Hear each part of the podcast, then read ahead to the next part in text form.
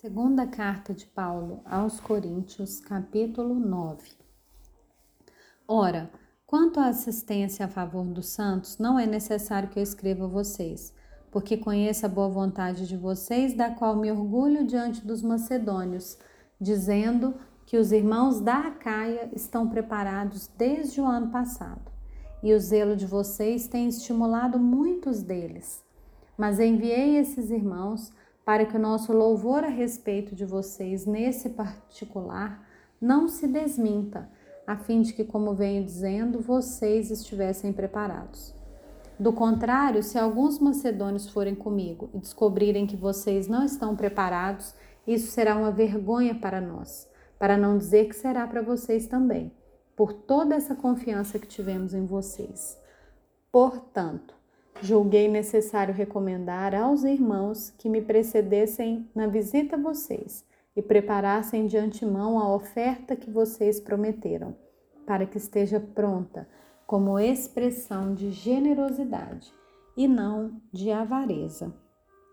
E isso afirmo: aquele que semeia pouco também colherá pouco, e o que semeia com fartura também colherá com fartura. Cada um contribua segundo tiver proposto no coração, não com tristeza ou por necessidade, porque Deus ama quem dá com alegria.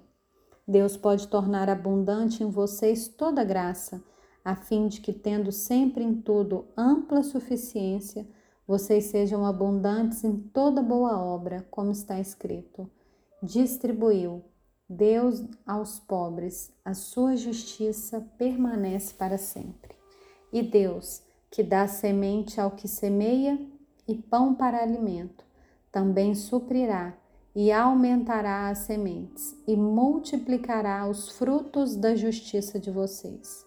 Assim, vocês serão enriquecidos em tudo para toda generosidade, ao qual por meio de nós resulta em orações de gratidão a Deus, porque o serviço dessa assistência não só supre a necessidade dos santos, mas também transborda em muitas orações de gratidão a Deus.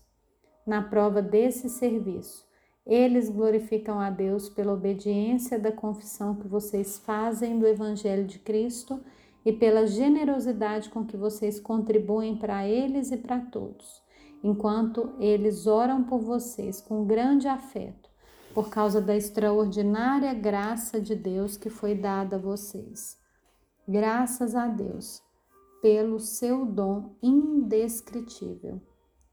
E eu mesmo, Paulo, peço a vocês